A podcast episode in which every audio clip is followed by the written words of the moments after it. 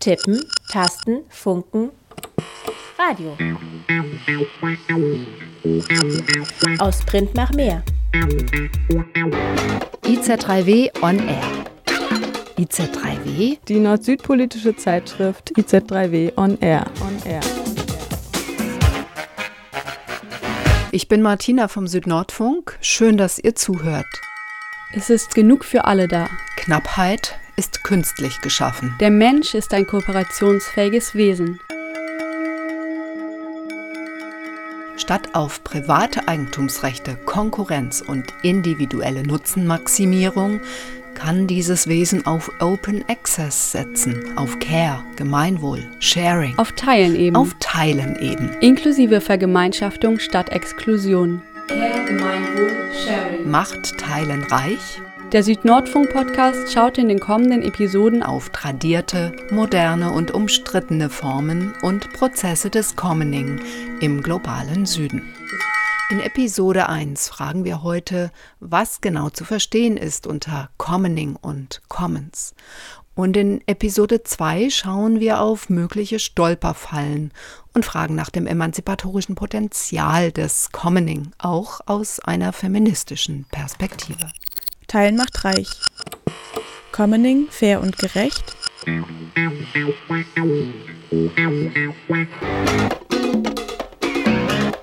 Ein Podcast des Südnordfunks.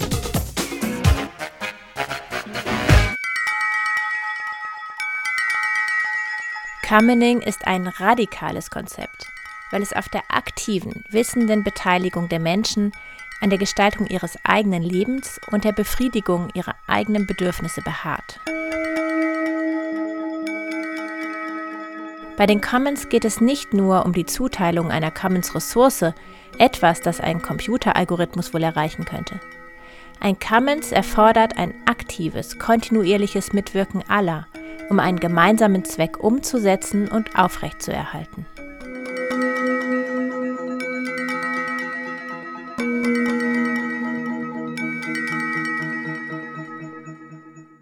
Das haben Silke Helfrich und David Bollier in ihrem Buch Die Welt der Commons geschrieben.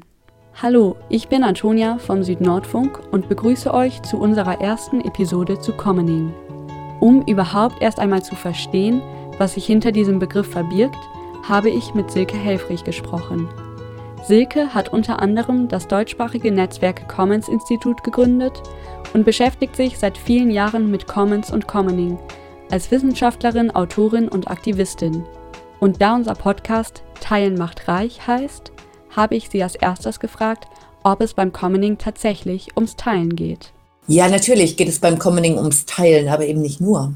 Die Frage ist auch immer sozusagen, was geteilt wird. Und da kann man da macht dieser Begriff das Feld ganz weit auf. Ne? Also es geht nicht nur ums Teilen von Äpfeln und Kuchen und Boden, ähm, sondern eben auch ums Teilen von Wissen und Ideen, ums Teilen von Räumen und auch vielleicht von dem, was wir uns vom guten Leben so vorstellen können. Vielleicht ist das überhaupt das Allerwichtigste, dieses uns mitzuteilen, was ein, ein gutes Leben für alle eigentlich wirklich, wirklich ausmacht und was wir tun müssen, um, um das zu ermöglichen. Um was geht es denn noch außer ums Teilen? Na, es geht bei äh, Commons vor allem darum, äh, deswegen lässt sich der Begriff auch so schlecht ins Deutsche übersetzen, weil man dann immer irgendwie eine wichtige Facette automatisch überspringt.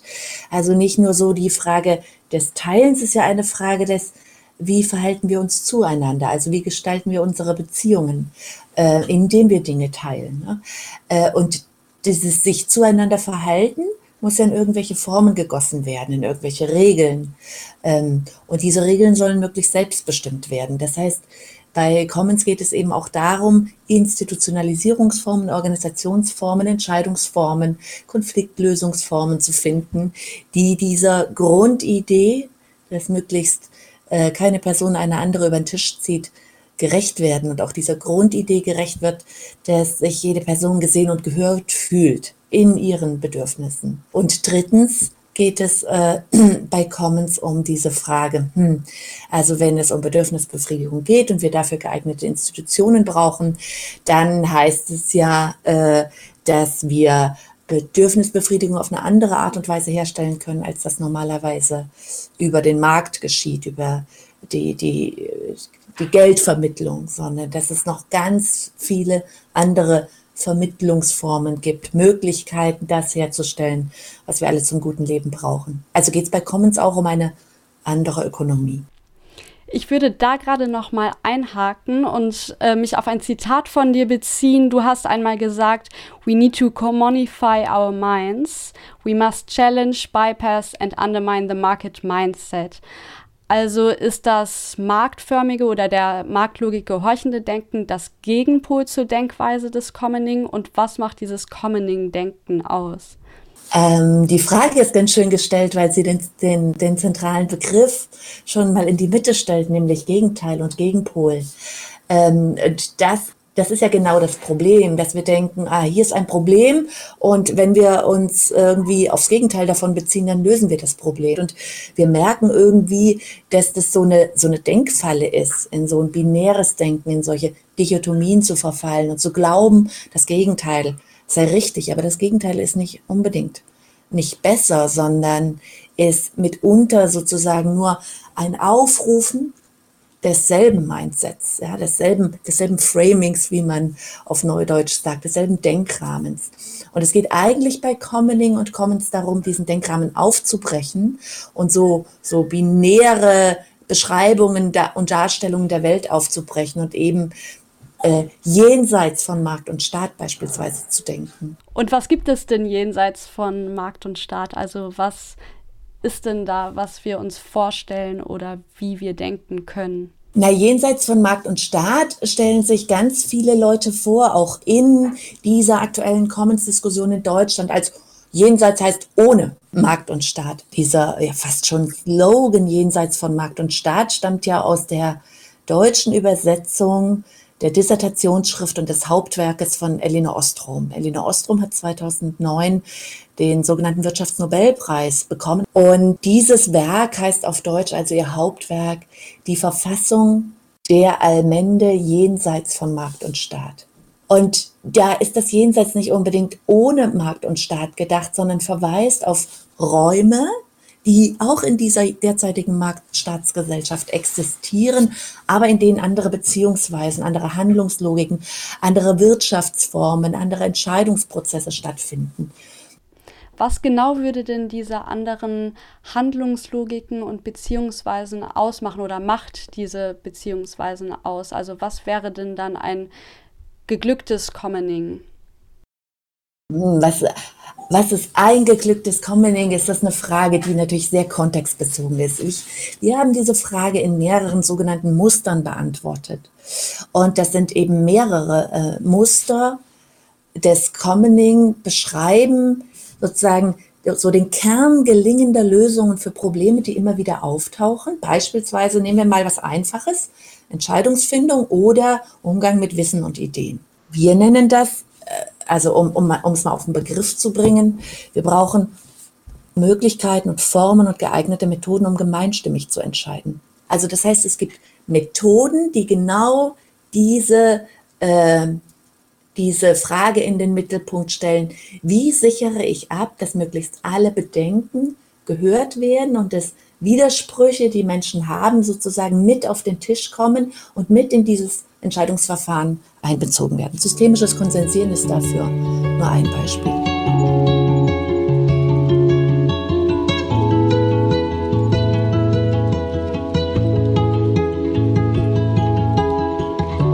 Commoning ist jetzt nicht irgendwie das Schlaraffenland, wo sich jeder nach Gutdünken bedienen kann, sondern es ist einfach etwas, ich habe mal das Bild benutzt, wie ein gemeinsames Picknick, wo alle etwas beitragen und wo aber auch alle irgendwie dieses Picknick nutzen können nach ihren eigenen Bedürfnissen. Und das schafft durchaus Reibungsflächen, ne? schwierige Situationen. Also, es ist nicht immer einfach. Und somit führt ähm, ein gelingender Entscheidungsprozess vielleicht wieder zu neuen Problemen. Und ein Musterbedarf des anderen. Also mit, du kannst nicht sagen, wenn du das Problem gelöst hast und weißt, wie man gelingende Entscheidungen trifft, dann bist du schon perfekt im Commoning, sondern dann weißt du immer noch nicht, wie stelle ich jetzt Fahrräder so her, dass sie nicht nur die kriegen können, die sie bezahlen können. Oder wie gehe ich mit der Produktion von Impfstoffen um? Und da sind wir bei einem ganz aktuellen Thema. Ein anderes Muster des Commoning heißt nämlich Wissen großzügig weitergeben. Wir haben das übrigens bewusst Wissen großzügig weitergeben genannt und nicht teilen, damit man nochmal klar macht, hier wird nichts aufgeteilt, ne? hier wird nichts weniger, wenn wir Wissen weitergeben. Niemandem, keiner Person wird irgendetwas weggenommen, sondern wenn ich es weitergebe, vermehrt es sich. Wissen wird einfach mehr dadurch, dass wir das weitergeben. Und ähm, wenn man diese wunderbare Eigenschaft, diese wundersame Wissensvermehrung sozusagen ernst nimmt, dann heißt es doch, wir brauchen Regeln, die genau das vorantreiben und nicht Regeln und Institutionen, die dieser, dieses, diesem Wissen weitergeben, dieser Wissensvermehrung, sodass für alle am Ende das Beste rauskommt, einen Riegel vorschieben, indem wir sie beispielsweise künstlich verknappen, also intellektuelle Eigentumsrechte, Patente und so weiter drauflegen. Im Oktober 2020 haben Indien und Südafrika die Welthandelsorganisation aufgefordert, geistige Eigentumsrechte wie Patente für Corona-Impfstoffe für die Zeit der Pandemie aufzuheben. Das Ziel ist, das Wissen über Impfstoffe zu teilen, sodass möglichst viele Unternehmen diese Impfstoffe herstellen können. Der Corona-Impfstoff soll also ein Gemeingut, ein Common Good sein. Dadurch gäbe es günstigere Preise, die Pharmaunternehmen würden weniger Profit machen und vor allem würden viele Menschenleben gerettet. Zwei Drittel aller Länder weltweit unterstützen den Aufruf, insbesondere Länder des globalen Südens. Der globale Norden, etwa die Staaten der Europäischen Union und die USA, stellen sich bislang quer.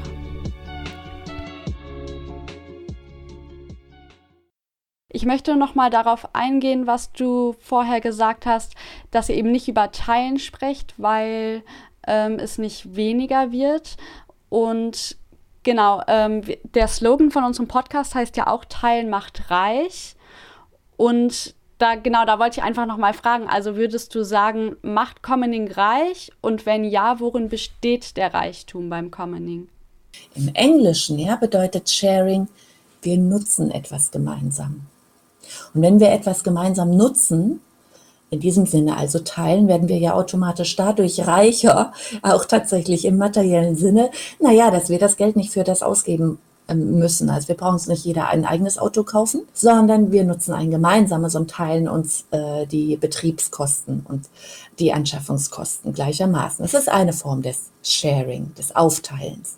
Eine andere Form ist eben Wissen weitergeben. Ne? Wenn wir Wissen großzügig weitergeben, wenn wir beispielsweise freie Software nutzen, dann haben wir eben auch die Möglichkeit, das weiterzuentwickeln, an unsere Bedürfnisse anzupassen, ohne immer wieder neue Lizenzgebühren an äh, ein Unternehmen zu überweisen. Und eine dritte Form des Teilens ist tatsächlich dieses, nochmal dieses Aufteilen, wie wir es auch aus dem Alltag kennen. Also man kann jetzt sagen, wir essen ein Stück Kuchen gemeinsam. Ich sitze da zu Hause und schaufele mein Stück Kuchen in mich rein. Aber am liebsten würde ich es eigentlich teilen mit jemandem, der da mit mir am Tisch sitzt und über dieses gemeinsame Nutzen eine Beziehung herstellen, ein Gespräch entsteht, ein Raum der Gemeinschaftlichkeit, eine Idee von ich gehöre zu etwas, auch ein Identifikationsraum entsteht.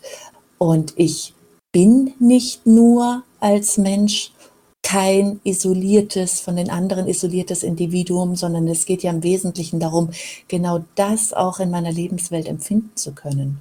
Das heißt nicht unbedingt, das ist mir ganz wichtig zu betonen, dass das immer nur unter Gleichgesinnten geht. Also wir können Commoning nur mit den Leuten betreiben, sozusagen, die eh genauso ticken wie wir. Äh, das sehen wir beispielsweise in solidarischen Landwirtschaften. Du hast ganz unterschiedliche Menschen mit unterschiedlichen Interessen, die quasi über die Institution solidarische Landwirtschaft so miteinander verbunden sind, dass sie wissen, wenn ich ins Depot gehe und mein Gemüse dort abhole und mir mehr nehme, als mir dort zusteht und als auf der Tafel geschrieben steht, dass äh, eben mein Anteil ausmacht, dann kriegt die nächste Person, die sich im Depot ihren Anteil abholt, weniger. Das wird dort ganz unmittelbar in diesem Raum spürbar. Und dieses Teilen schafft Zugehörigkeit, Verbindung, kommensgetragene Sicherheit. Und vielleicht ist es das Wichtigste, was unsere sich zunehmend spaltende Gesellschaft gerade braucht.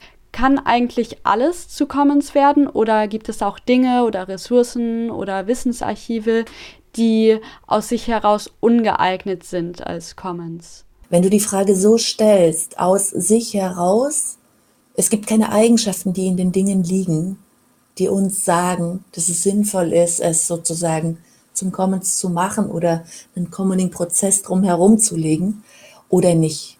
Das liegt nie in den Dingen, das liegt immer an uns. Das liegt an dieser Frage sozusagen, wie wollen wir mit Wasser umgehen? Wie wollen wir mit Wäldern umgehen? Wie wollen wir mit Boden umgehen? Wie wollen wir mit städtischen Räumen umgehen? Wie wollen wir mit Wissen umgehen?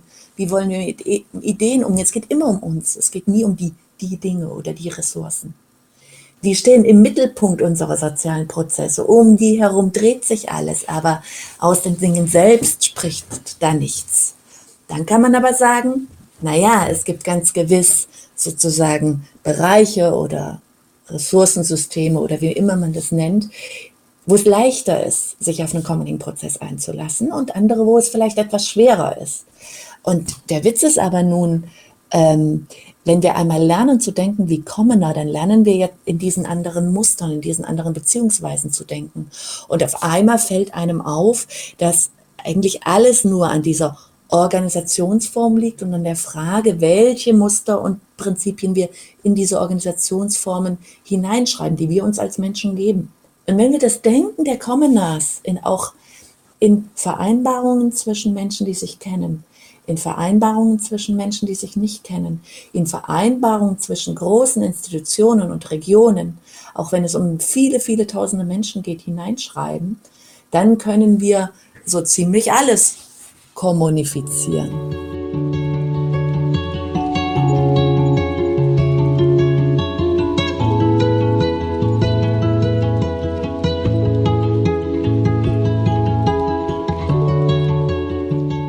Können wir sicherstellen, dass es dann gerecht und fair aufgeteilt wird? Das kann ich dir nicht genau sagen. Ich kann nicht genau sagen, wie, aber ich kann vielleicht sagen, wie nicht. Ich glaube, wir können es nicht dadurch sicherstellen, dass wir sozusagen Vertreterinnen von Nationalstaaten, die selbst sozusagen marktfokussiert denken, an den Verhandlungstisch setzen. Sondern wir müssen eine Grundidee ernst nehmen, die in den Commons und bei Elinor Ostrom ganz oben dran steht. Die hat sogenannte acht Designprinzipien für gelingende Commons-Institutionen mit herausgearbeitet. Und eines ist immer wieder, da drin kommt, in all diesen Designprinzipien wird immer wieder deutlich, die, die von Entscheidungen betroffen sind, müssen diese Entscheidungen auch mittreffen und sie auch beeinflussen können. Und dann diese anderen Gruppen, die auch eben beteiligt werden an Entscheidungsprozessen, die sind ja auch Teil von eben diesen Wirtschaftssystemen, in denen wir leben. Also sind die nicht auch sehr geprägt eigentlich meistens von einer gewissen Marktlogik? Ja, dem würde ich zustimmen. Und sie sind nicht nur geprägt von der Marktlogik, sondern sie sind ja auch eingebettet in äh, äh, Zusammenhänge und in eine Verfasstheit von Wirtschaft und, äh, und äh, Institutionen, in der wir uns dieser Logik kaum entziehen können, die uns quasi beispielsweise zwingt in Lohnarbeit, ja, wo Menschen immer das Gefühl haben, also äh, an allererster Linie steht das Geld verdienen, weil das fast die einzige Möglichkeit der Bedürfnisbefriedigung ist. Das bringt mich auf den äh, Gedanken, dass es mir manchmal so erscheint, das sei die wichtigste Aufgabe für uns heute überhaupt, auch als Commoners, sozusagen unser Denken zu ändern. Also irgendwie dafür zu sorgen, dass wir nochmal denken lernen wie Commoners, weil wir darüber so auch wieder andocken an das, was wir wirklich, wirklich zum Leben brauchen. Also an die Frage von, von Emotionalität, von Wichtungen, was ist mir wirklich wichtig im Leben, an die Frage von Zeitsouveränität, an die Frage von Resonanzen, womit gehe ich in Resonanz, wie oft tue ich das im Tag und wie kann ich mir Resonanzräume eröffnen, die mir erstmal, die mir die Möglichkeit geben, mir sozusagen auch mein individuelles Potenzial, aber auch mein menschliches Potenzial zu entfalten. Das ist ja die Grundidee von Commons. Ne? Äh, Strukturen und Logiken so aufzubauen, dass sie, dass sie uns quasi mehr Handlungsoptionen, Handlungsfreiheiten geben, um unser menschliches Potenzial zu entfalten. Donc c'est là où est né le mouvement Nous sommes la solution, mais qui est piloté actuellement par des organisations de femmes rurales. Nous avons des experts qui sont là. Ihr hört eine Vertreterin der Kampagne Nous sommes la solution oder Wir sind die Lösung, die in westafrikanischen Ländern aktiv ist.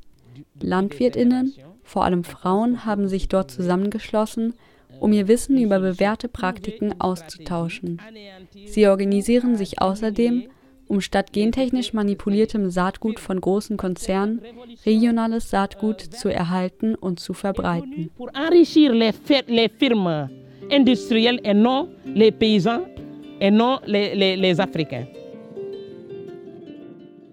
In einer Grafik vom Commons Institut steht zu Trägern des Wandels die Lösung kommt von den Rändern. Was ist damit gemeint? Naja, damit ist ganz grundsätzlich gemeint, dass wir historisch immer wieder die Beobachtung machen, dass die Politik und damit natürlich auch die Gesetzgebung gesellschaftlichen Veränderungen folgt und dass diese gesellschaftlichen Veränderungen in der Regel in Laboren entstehen, in Subkulturen, in Gruppen, die, die die ein, einem Problem sozusagen ganz tief auf den Grund gehen, es dann in unser Bewusstsein holen, es dann sozusagen popularisieren, sich dann verbinden mit anderen Netzwerken und das dann wird es groß. Ja? Was ich immer wieder erstaunlich finde, ist, wenn ich mir manchmal so anschaue, gerade in der geschlechterpolitischen Debatte beispielsweise, ja, wann wurde das letzte tatsächlich offensichtlich frauenfeindliche Gesetz verabschiedet oder wann haben die Frauen in Kanton X in der Schweiz Wahlrecht erhalten? Da lesen wir Zahlen wie 1971 oder 1973. Das kann doch überhaupt nicht wahr sein, wie lange es dauert, bis ein Impuls, ein Kampf, ein sozialer Kampf, ein politischer Kampf, ein emanzipatorischer Kampf sozusagen erst ins öffentliche Bewusstsein tritt und dann äh, institutionelle und auch rechtliche Veränderungen nach sich zieht. Und das sind tatsächlich meistens Ränder, Subkulturen, marginalisierte, Ränder im Sinne auch von marginalisierte, marginalisierte Positionen, marginalisierte Gruppen, Dinge, die ungesehen bleiben und durch diese erstmal überhaupt ans Licht geholt werden, sichtbar gemacht werden egal welches Thema wir nehmen, es ist immer eine weite Reise von sozusagen der Entdeckung in, im Kleinen bis zur Veränderung im Großen. Und in diesem Sinne kann tatsächlich jede kleine Gruppe äh, einen großen Unterschied machen und vor allem eben darauf einwirken, unser Denken zu verändern. Du hast ja gerade schon mal gesagt, dass es ziemlich lange dauert, oft bis dann so ein Veränderungsvorschlag ähm, von den Rändern eben ins Zentrum kommt oder institutionalisiert wird, ist es dann realistisch, dass globale Aufgaben wie zum Beispiel die Klimakrise durch Commoning angegangen werden? Oder würde das nicht viel zu lange dauern, bis dann die Veränderung tatsächlich ankommt? Na, sagen wir es mal so. Nein. Also sagen wir es mal so, wenn man Commoning ernst nehmen würde, da würde man ja an, anfangen, ich habe das, wir hatten das ganz am Anfang schon diskutiert, dass wir das nicht nur verstehen dürfen als ein Teilen und Weitergeben, das heißt als eine individuelle soziale Beziehungsgestaltung oder auch eine kollektive, also eine Form der Beziehungsgestaltung, sondern eben auch als eine andere Form von Politik machen, Institutionen gestalten, Organisationen aufbauen und als eine andere Wirtschaftsweise. Und diese Wirtschaftsweise, die ist ja dann bedürfnisbezogen, also die nimmt ja unser Innenleben mit hinein. Die Dinge, die wir jenseits auch von, von Essen und Dach über dem Kopf und, und äh, Mobilität und so weiter auch noch brauchen, die sind dann da drin. Und ich bin mir relativ sicher, dass wenn wir das ernst nehmen, dann produzieren wir weniger, dann äh, schicken wir weniger Containerschiffe über den Kontinent, dann fliegen wir weniger, dann bauen wir Infrastrukturen zurück und so weiter. Es macht doch keinen Sinn, sozusagen den Commoning und Commons an, äh, Ansatz in Anschlag zu bringen am Ende einer Produktionskette, sondern diese Ideen, einen Commoning-Ansatz in Anschlag zu bringen, die beginnt doch am Anfang. Produktionsweisen verändern, Produktion umbauen, runterfahren, weg von Gewinnorientierung, weg von Wachstumsorientierung, weg von Zeitdiebstahl, also menschlicher Lebenszeit, hin zu bedürfnisorientierter Produktion, in der wir Märkte am Gemeinwohl orientieren, staatliches Handeln umfassend demokratisieren. So wie wir also Ernährungsräte haben, könnten wir doch auch Klimaräte haben. Und diese Klimaräte sitzen am Ende am Verhandlungstisch und dadurch kommen es ausweiten. Und zwar bezogen auf das Ganze, eben auch auf die Art, wie wir wirtschaften. Ich frage mich gerade, wie das dann strategisch eigentlich am besten ist. Ist es besser, dann viele kleine Nischen eigentlich zu haben, die sich erstmal entwickeln und dann mit der Zeit das große Ganze verändern?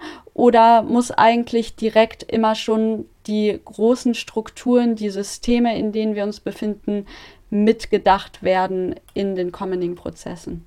Wir haben da also viel drüber nachgedacht. Und je mehr ich darüber nachdenke, äh, umso mehr wird mir deutlich, Erstens, es gibt, wie wir das eben schon diskutiert haben, sozusagen kein Ding, keine Sache an sich, die sich mehr oder weniger für Commoning eignet. Es ist immer eine Frage sozusagen sozialer Entscheidung. Es geht da immer um uns und welches Leben wir herstellen wollen. Und zweitens, es gibt auch keine Größengrenze. Äh, dieses Saatgut, das, was wir in die Erde legen, ist ein ganz mini kleines. In ihm ist eine DNA enthalten, die sich letztlich natürlich sozusagen in den ganzen Wald hinein entfaltet und dann in diesem zum Bäumchen wird und dann zum Baum und, und dann zum Wald und in diesem Wald sozusagen sich dann auch wieder verbindet in einem Netzwerk mit ganz anderen Lebewesen.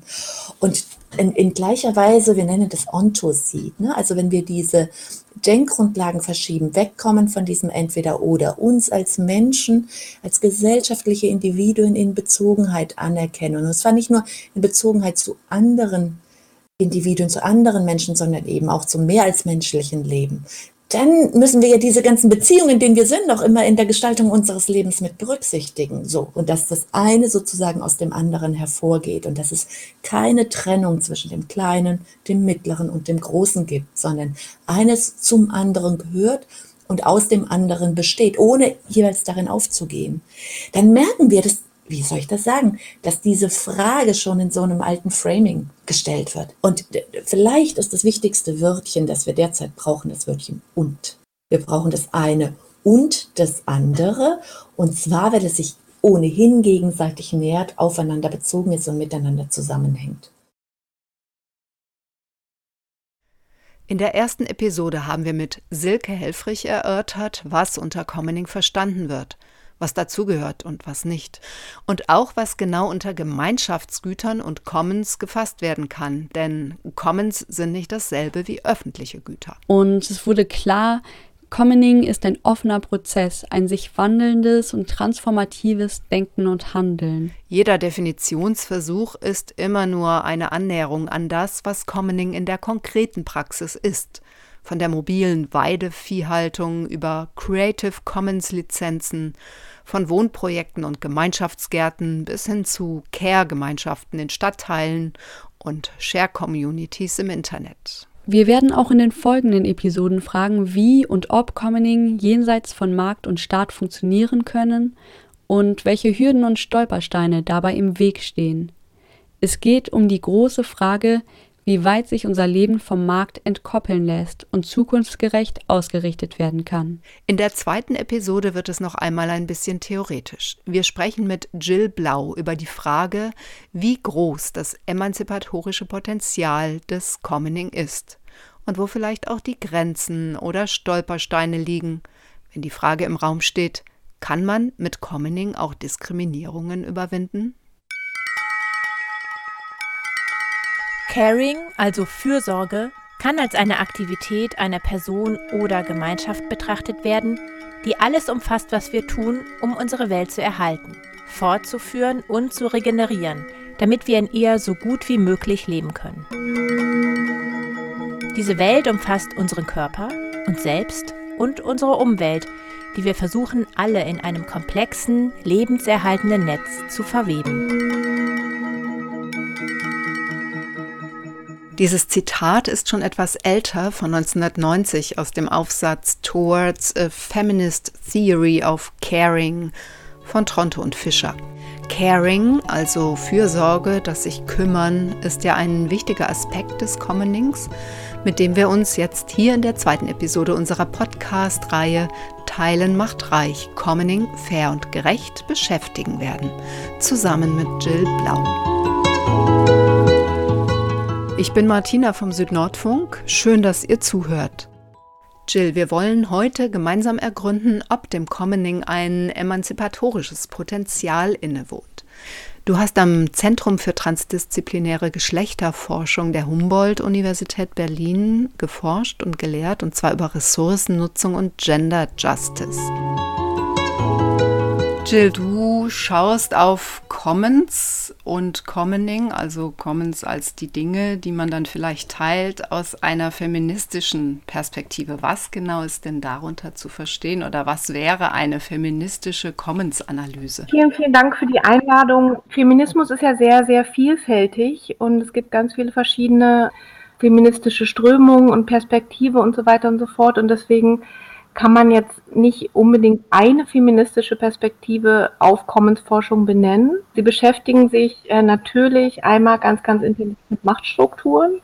Das heißt, äh, in Bezug auf die Commons fragen sie, wem gehören die Commons, wie werden Commons verwaltet, wer wird eigentlich gehört, ähm, wie gestaltet sich sozusagen Macht in der Aktivität des Commonings.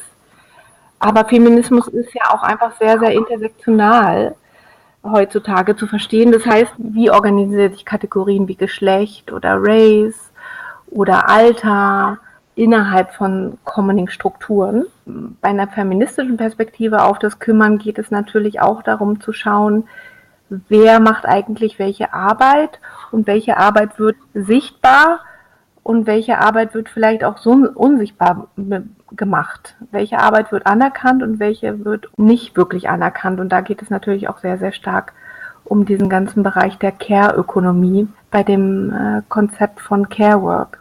Bei der gemeinschaftsbasierten Nutzung oder auch Pflege von Ressourcen schaust du insbesondere auf den Aspekt der Fürsorge aus einer feministischen Perspektive. Dafür hast du dir unter anderem die Weidewirtschaft von Hirten als Commoners genau angeschaut. Und zwar einmal die Nyanga Tom am Fluss Omo im Süden Äthiopiens an der Grenze zum Südsudan. Und dann die Rechtlerinnen im Allgäu. Das sind Weidegenossenschaften, die eine Wanderweidewirtschaft betreiben, also die ihr Vieh auf die Almen treiben. Was waren denn für dich so die zentralen Erkenntnisse, eben auch gerade aus feministischer Perspektive? Ich habe mich gefragt, was, was Hirten eigentlich tun, um ihr System zu erhalten und äh, wer da eigentlich alles sozusagen mitwirkt. Und als allererstes ist mir klar geworden, dass also sowohl die RechtlerInnen als auch die Nyangatom, wo ich meine Forschung gemacht habe, Land ganz stark als Commons betrachten. Ja? Das heißt, äh, Rechtlerinnen reden ständig von sich in Bezug aufs Land, in Bezug auf, wie es der Natur geht, in Bezug auf, wie es den Kühen, wie es dem Vieh gerade geht und was sozusagen in diesem System eigentlich gerade getan werden muss, um das Bedürfnis von ähm, zu schauen, was eigentlich gerade saisonal, gesundheitlich in Bezug auf äh, die Bedürfnisse der Gemeinschaft gerade ansteht. Das heißt, es gibt sozusagen ein sehr systemisches, ständiges Abklären miteinander und ein Verständnis von Land und sich selbst in diesem Gefüge. Kannst du ganz kurz, bevor du da weitermachst, nochmal den Begriff der Rechtlerinnen erklären? Die Rechtlerinnen äh, gibt es im Oberallgäu schon ganz, ganz lange.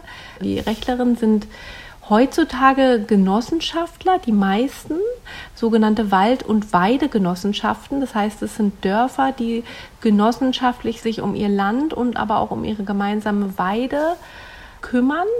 Den Ursprung haben Rechtlerinnen ganz klar in der sozusagen Wanderweidewirtschaft, weil es letztendlich seit dem 17. und 18. Jahrhundert darum ging, in den Dörfern ganz konkret zu überlegen, wer hat eigentlich welche Rechte und welche Pflichten, wenn es darum geht, sich um ähm, die Landschaftspflege und aber auch um die Allmende zu kümmern, wer darf wie viel Vieh auf äh, wie viel Land treiben und wie organisiert man sich da am besten. Und nach dem Zweiten Weltkrieg gab es da im Prinzip dann sozusagen so eine Art von ähm, Eigentumskonflikt, wo dann die bayerische Regierung auf eine gewisse Art und Weise das Land umverteilt hat und, und die Dörfer natürlich ähm, rebelliert haben und gesagt haben, das ist aber das sind unsere Almenden, da schicken wir unsere Kühe rauf, wir wollen das behalten und so weiter und so fort und man sich dann letztendlich auf ein Genossenschaftskonzept geeinigt hat, wo sozusagen weiterhin sehr viel äh, Gemeinwald und Gemeinweide den Menschen aus den verschiedenen Dörfern gehört. Und heutzutage kann man das, kann man Rechtler, Rechtlerinnen im Prinzip als so eine Mischung von traditioneller, in Anführungsstrichen, ähm, Landpflegeformen bezeichnen, die aber, wie gesagt, um zu überleben, sich dieses ähm, genossenschaftliche Konstrukt angeeignet hat, um dann eben auch äh, eine Rechtsform zu haben, aus der sie agieren kann und aber auch äh, Gelder vom Staat äh, bekommt. Und wenn du das jetzt vergleichst mit der Wanderweidewirtschaft, den Pastoralisten, Pastoralistinnen, muss man sagen, in Äthiopien, also wo würdest du sagen, das sind starke Parallelen und was ist vielleicht auch ganz anders? Bei den äh, Nyangatom, wo ich äh, meine Forschung in Äthiopien machen durfte, da wurde mir sehr, sehr, sehr stark klar, dass es sozusagen, also eigentlich habe ich bei den Nyangatom angefangen mit der Forschung, bin dann später, weil mich dort sehr viel nach Wanderweidewirtschaft in Deutschland gefragt wurde, dann sozusagen auf die äh, Mission gegangen, dann auch zurückzukommen mit Informationen darüber. Und äh, bei den Nyangatom ist es letztendlich auch so, dass Land als äh, Gemeingut seit, seit Ewigkeiten, schon immer, wird dann immer so benutzt. Uns gibt es eigentlich schon immer und wir haben immer sozusagen unser Land so verwaltet. Es gab nicht vor uns gar nichts anderes. Das ist sozusagen die Erzählung. Letztendlich ähm, organisieren sich die Nyangatom auf eine sehr, sehr ähnliche Art und Weise wie die Rechtlerinnen und sprechen über Land ganz, ganz ähnlich im Sinne von, es gibt sozusagen einfach ähm, auch Dorf ähnliche Verständnis von Gemeindegruppen, die sich gemeinsam um bestimmte Bereiche von dem Land kümmern, indem sie sozusagen Landschaftspflege auch durch die Wanderweidewirtschaft betreiben. Und bei beiden wird von dem Land als äh, Gemeinwohl, als System gesprochen. Das heißt, es wird nie sozusagen äh, viel Fokus auf Eigentumsfragen gesetzt. Das Grundverständnis ist erstmal die Idee der Commons. Das heißt, es geht darum, was brauchen wir als Gemeinschaft gerade, was braucht unser Vieh, wie geht es dem Boden, wo müssen wir weitergehen, weil sozusagen der Boden erodiert, was kann auch unser Vieh tun, damit wir sozusagen an bestimmten Bereichen düngen und so weiter und so fort? Und was braucht vielleicht auch gerade die Gemeinde an sozusagen Stillstand und aber auch Bewegung, je nachdem, was zum Beispiel für eine Jahreszeit oder Saison gerade ist und so weiter und so fort. Das heißt, wir haben überall bei den ähm, Hirten dieses Verständnis von Mensch, Natur und Werten als Gefüge, was sich ständig miteinander rekonstruiert und in Frage stellt, was ja letztendlich auch der Grund ist, weshalb man heute in der Commons-Forschung immer stärker von Commoning als Aktivität spricht und eben nicht als was, was stillsteht. Und es ist natürlich ähm, anhand von Wanderweidewirtschaft schön zu erklären, weil es da um eine Lebensform geht, die ja auch per se die ganze Zeit in Bewegung ist.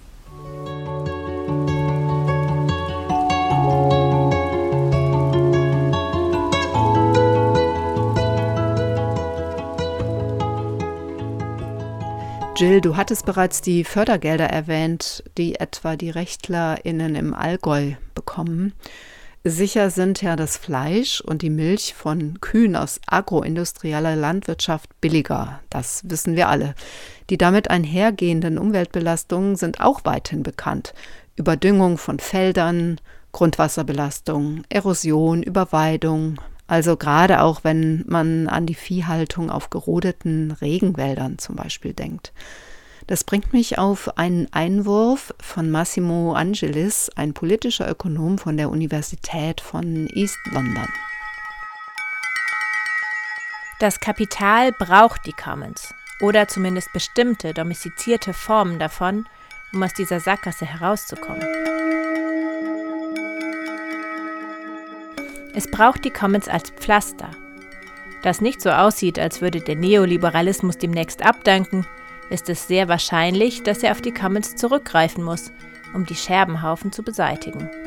Und wenn es nicht genug Commons gibt, wird das Kapital irgendwie dafür sorgen müssen, dass sie entstehen.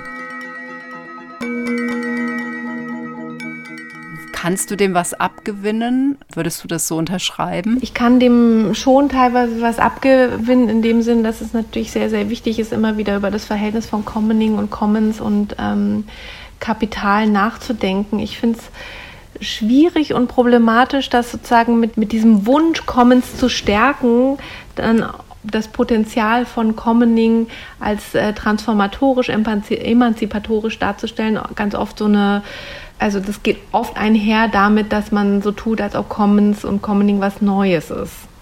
und als ob es sozusagen nur durch soziale Bewegungen gestärkt werden kann. Wobei es natürlich für soziale Bewegungen schon auch interessant ist. Also da kann man ja anfangen, drüber nachzudenken, zum Beispiel die Landnutzungsformen der Zapatistas auch als ein politischer Kampf, um sich gegen Vereinnahmung zu wehren. Oder ja, denk mal zum Beispiel an die Landlosenbewegung, brasilianische Landlosenbewegung, MST oder auch die, die Chipko-Bewegung in Indien.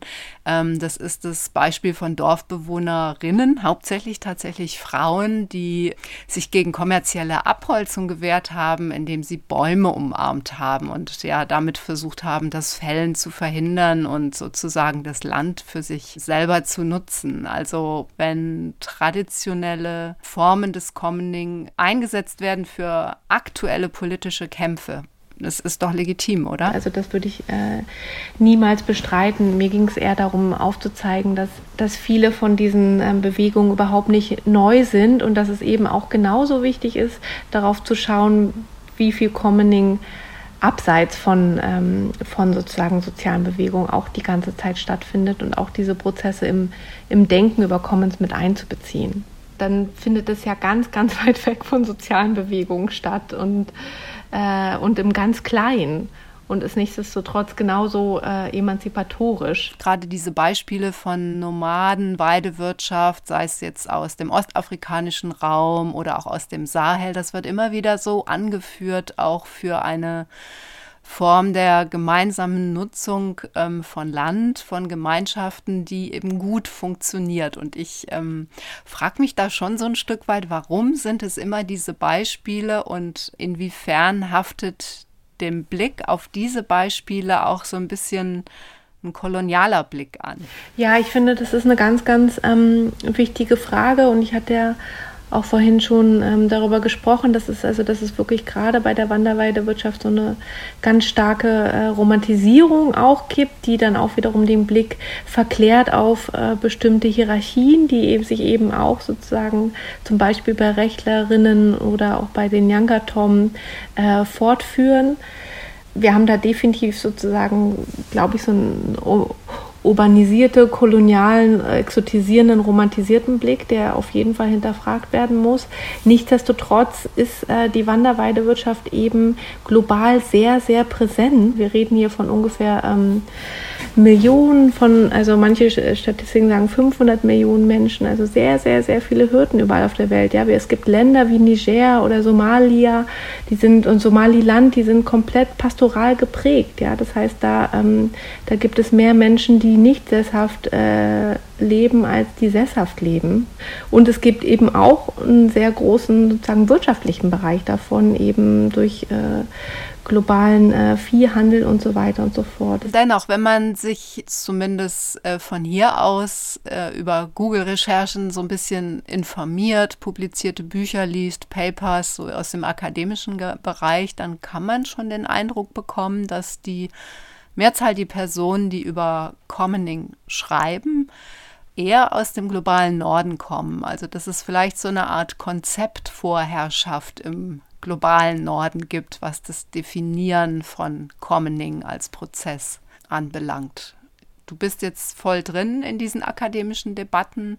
Wie stark sind da Menschen aus dem globalen Süden vertreten? Ja, also ich würde dir ähm, komplett zustimmen im Sinne von, dass es ein äh, Konzept schon mit Vorherrschaft im sogenannten globalen Norden ist. Also das heißt, wir haben sozusagen eine Wissensproduktion, die vor allem im globalen Norden stattfindet und dadurch damit einhergeht dann natürlich sozusagen ein bestimmter Blick auf Themen des globalen Südens dann mit einem bestimmten äh, Konzept wie zum Beispiel Commons. Nichtsdestotrotz würde ich sagen, dass es äh, viele lokale Konzepte gibt oder Commoning als Aktivität, die einfach vielleicht nicht so benannt wird. Also auch die Nyangatom haben in meiner Forschung nicht über Commoning gesprochen und die Rechtler haben auch nicht über Commoning gesprochen, weil sozusagen äh, äh, diese Wörter gar nicht in dem, in dem Alltag sozusagen so vorherrschend sind. Wenn man, wenn man aber dann genauer schaut, äh, wie über Land und Gemeinschaft und Werte gesprochen wird, dann findet man da eben all diese Prozesse und Konzepte, die das Commoning versucht zu benennen.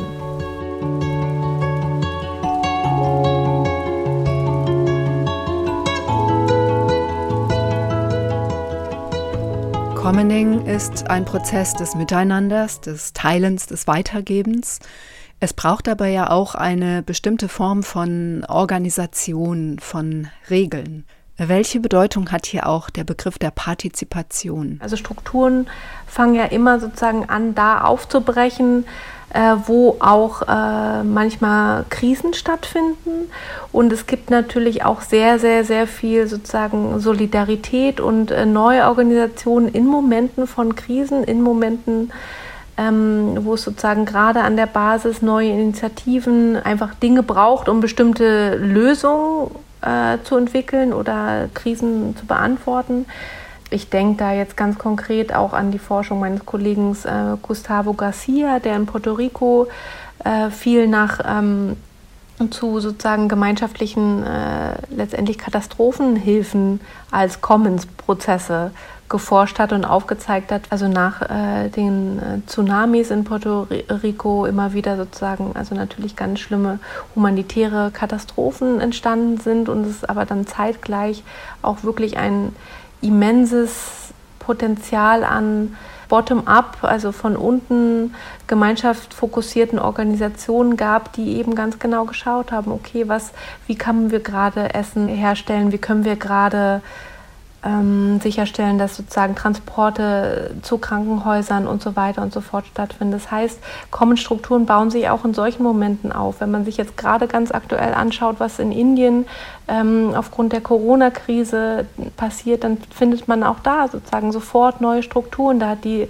Sieggemeinde in bestimmten ähm, äh, Städten in bestimmten Gegenden angefangen, vor Krankenhäusern äh, so viel wie möglich im Auto, also Menschen, die sozusagen mit Autos kommen, auf eine gewisse Art und Weise gesundheitlich so vorzusagen, dass es eine, eine gewisse Art von sozusagen Katastrophenantwort stattfindet. Ne? Das heißt, da wo wo es nötig ist, organisieren sich Menschen einfach relativ schnell gemeinschaftlich und entwickeln dann neue Regelwerke, um auf äh, Krisen zu beantworten. Und letztendlich ist Commoning nichts anderes als das.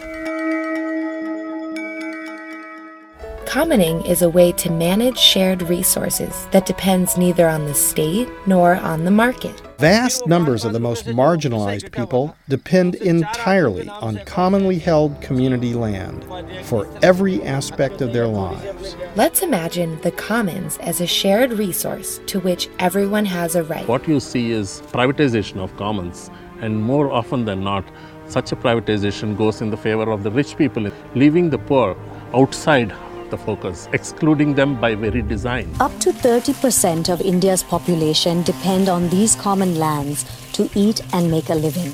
Yet very few people have formal rights to it. Without title, resources are often exploited by corporations and the government. There's a huge conflict between communities' initiative, communities' resource, and the growing demands of the market. So, and that is a clear misbalance between both the things. If this contradiction is not resolved, then hundreds of millions of people could lose their fundamental human rights and their livelihoods. Critical first step in empowering villagers to protect these natural resources is to secure them tenure rights to the common lands. It is not something which can be alienated and belong to only a few people. So for me, knowledge commons is, or commons is fundamentally about equity, equality, and social justice for the people. Diese Collage mit Stimmen aus Indien bringt den Konflikt um die Commons auf den Punkt. Millionen von Menschen bestreiten ihren Lebensunterhalt bis heute auf gemeinschaftlich bewirtschaftetem Land. Gleichzeitig ist das Begehren von privaten Unternehmen groß. Doch welche Chance hat Commoning im Kampf gegen die Privatisierung von Land und von natürlichen Ressourcen? In der Collage waren Stimmen zu hören von der Foundation for Ecological Security aus Indien sowie von Rabia Pokayashta, einem Mitglied des All India People's Science Network und einem Erklärvideo über Commons. Jill, du hast gerade erwähnt, dass Commoning, wenngleich vielleicht nicht so bezeichnet, von Millionen Menschen praktiziert wird. Welche Form der Organisation braucht es denn, ähm, damit Commoning jenseits von Staat und Markt überhaupt eine Chance hat? es geht um sozusagen ein Bedürfnis oder ein Thema in der Gemeinschaft und die Gemeinschaft entwickelt eine sozusagen Antwort darauf, die dann meistens sehr bottom-up ist, weil es eben gar nicht die Zeit äh, jetzt an dem Beispiel in Indien gibt, jetzt irgendwas mit irgendwelchen Verwaltungsstrukturen abzuklären oder in Puerto Rico zu schauen, wann sozusagen irgendwann mal der Staat oder Hilfsorganisation oder jemand aus der Pötte kommt. Das heißt, man muss sich lokal organisieren und fragen, okay, wie können wir jetzt hier ähm, zum Beispiel sicherstellen, dass äh, so viele Menschen wie möglich Essen bekommen oder so viele Menschen wie möglich Sauerstoff bekommen oder ein Arzt schon einen Check macht und so weiter und so fort. Und da werden dann natürlich äh, ganz andere Kräfte organisiert und nichtdestotrotz, und das, da würde ich jetzt dann auch nochmal sozusagen auf dieses emanzipatorische äh, Potenzial eingehen, nichtdestotrotz passiert das meist dann auch anhand von Machtstrukturen, die es sowieso schon in der Gesellschaft gibt. Ja, das heißt, äh, äh, wenn man dann jetzt sozusagen über das emanzipatorische Potenzial von Commoning-Strukturen gibt, da muss man niemals aus dem Blick verlieren, dass Menschen sich immer anhand von sozusagen sozialen Kategorien organisieren und dass dort halt auch oft dann Diskriminierung stattfindet und aber auch Sichtbarkeit oder Unsichtbarkeit weiter vorherrscht. Ein emanzipatorischer Aspekt des Commoning ist ja, dass sich Menschen etwas wieder aneignen. Zum Beispiel Saatgut, Weiden, Computersoftware, nachdem sie vorher enteignet wurden. Also die Idee der Commons stellt, könnte man sagen, den Erfahrungen von Ohnmacht und von Enteignung ganz klar eine Praxis gegenüber, nämlich die Praxis der Wiederaneignung und der Selbstbestimmung. Das zumindest hat uns auch Silke Helfrich in dem ersten Podcast gesagt. Ist dies im Kern das emanzipatorische Potenzial des Commoning? Genau, das heißt, wenn wir sozusagen jetzt dann nochmal ähm, ein bisschen abstrakter fragen, also was ist dann das Emanzipatorische bei dem Commoning, das, dann können wir immer sagen, das Emanzipatorische ist tatsächlich, dass Menschen also sozusagen das Kümmern vor dem Profit setzen. Ja, das heißt, es geht darum, sozusagen sich sozialen Herausforderungen auf einer stärkeren Bedürfnisorientierung, ähm, also sich danach zu organisieren und eben nicht danach, okay, wem gehört dir was oder was für ein Geld kann ich jetzt damit machen, dass ich mich vielleicht kümmere oder, oder, oder. Dieses Kümmern hat tatsächlich was sehr ähm, emanzipatorisches und feministisches und so weiter und so fort. Und nichtsdestotrotz haben wir auch beim Commoning eben die gleichen ähm, patriarchalen, rassifizierten, diskriminierenden, ähm, sichtbar und unsichtbar machenden Strukturen wie überall auch. Das, und die werden dann manchmal natürlich auch verstärkt, wenn dann zum Beispiel der Markt mehr reinkommt oder wenn der Staat mehr reinkommt. Also als ich bei den Rechtlern dann äh, mehr nachgefragt habe, wer zum Beispiel die Gelder vom Staat erhält, war ich total geschockt, dass ich gemerkt habe, gut, gerade bei sozusagen so ähm, äh, klassischeren ähm, heterosexuellen Familienstrukturen bei den Hürden, sprich äh, Mama, Papa, zwei Kinder, arbeitet das ganze Familiensystem sehr, sehr stark dafür, äh, die Wanderweidewirtschaft aufrechtzuerhalten. Die Kinder werden sogar von sozusagen ähm, dem Staat früher äh, aus der Schulpflicht entlassen, dürfen länger sozusagen im Sommer äh, oben auf der Weide bleiben. Die ganze Familie geht zusammen mit nach oben und nichtsdestotrotz auf dem Papier erhält dann der Hirte das Geld vom Staat. Das heißt, es wird so getan, als ob es sozusagen in diesem System nur eine Person äh, da die Landschaftspflege macht. Dabei steckt dahinter ein ganzes System. Und Feministinnen versuchen ja seit, seit Ewigkeiten eben da dann halt auch immer wieder aufzuzeigen, so hey, also äh, es, es, es, es gibt halt eben auch immer noch eine andere Arbeit im Hintergrund, weshalb dann andere Arbeit überhaupt stattfinden kann. Und man muss eben dieses System dann auch sehen. Und das muss man auch bei kommenden Systemen sichtbar machen. Und das passiert aber nicht unbedingt. Aber was bräuchte es dann? Also ist es überhaupt ohne einen Anstoß von außen möglich bei solchen, ja, eher traditionell patriarchalen Systemen, die sich im Commoning verorten aufgrund ihrer ähm, Wirtschaftsweise? Ist das aus sich heraus möglich oder braucht es da Anstöße von außen? Was braucht es eigentlich, damit wirklich Commoning emanzipatorischer wird? Würde ich sagen, dass es natürlich unbedingt auf der machtinhabenden Seite eine starkes Hinterfragen der eigenen Positionalität gibt. Ne? Dass, es, äh, dass es sein muss, dass man sich bei jedem Commoning-Prozess eben nicht nur ähm, darüber stolz ist, was für welche Bedürfnisse oder emanzipatorische oder spannende Projekte oder gesellschaftliche Probleme man gerade löst, sondern dass man sich eben auch genauso fragen muss, was, wer sind wir eigentlich gerade und wem geben wir hier Macht und wem machen wir sichtbar und wer, äh, wer wird hier gerade unsichtbar gemacht? Ne? Wer hat überhaupt die Kapazitäten, hier gerade Commoning zu leisten und vielleicht auch sicherzustellen, dass, äh, dass auch Menschen gehört werden, die vielleicht noch nicht mal die Möglichkeit haben, sich für Commoning einzusetzen, weil sie äh, viel zu sehr mit der Selbsterhaltung zu tun haben. Das heißt, es braucht auf der machtinhabenden Seite immer viel Empathie und Fähigkeit zur Selbstreflexivität. Und die kommt leider eben oft nicht von alleine. Ne? Die muss ja auch ganz hart eingefordert werden. Genau, und das ist die Schwierigkeit und das ist wirklich eine große Schwierigkeit in der Commoning-Bewegung, weil man sich an ganz, ganz vielen äh, Projekten, wenn man sich diese, diese feministischen Linse anguckt, dann auch die Probleme sieht. Ne? Also eben zum Beispiel, dass äh, Commons-orientierte Wohnprojekte, jetzt, jetzt rede ich eher vom globalen Norden, äh, sind dann doch irgendwie äh, vor allem äh, weiße Menschen äh, aus einem eher bürgerlich in nahen Hintergrund präsent, weil eben äh, da dann auch sozusagen das Kapital und die Fähigkeit und aber auch die Zeit liegt, sich sozusagen für sozusagen solche Commons-Projekte zu engagieren. Eine Commoning-Bewegung müsste sich eigentlich doch auch immer selber fragen, wie können wir die Privilegien, die manche von uns haben, ja nie alle, wie können wir die teilen oder was können wir tun, dass alle davon profitieren können? So in die Richtung vielleicht, wäre das eine Möglichkeit? Auf jeden Fall. Also es, es, geht um sozusagen Umverteilung, dann letztendlich auch innerhalb von Commoning. Es geht um Selbsthinterfragung.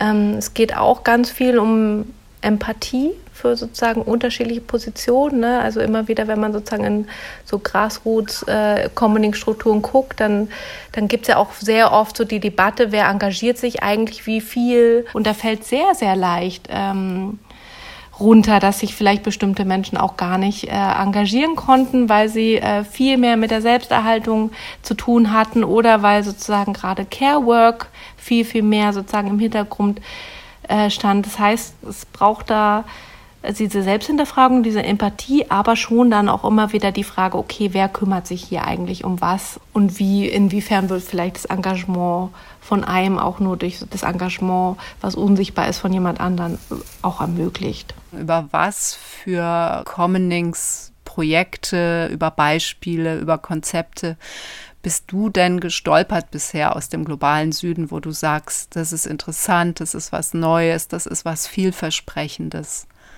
das ist was, wo wir auch von lernen können vielleicht.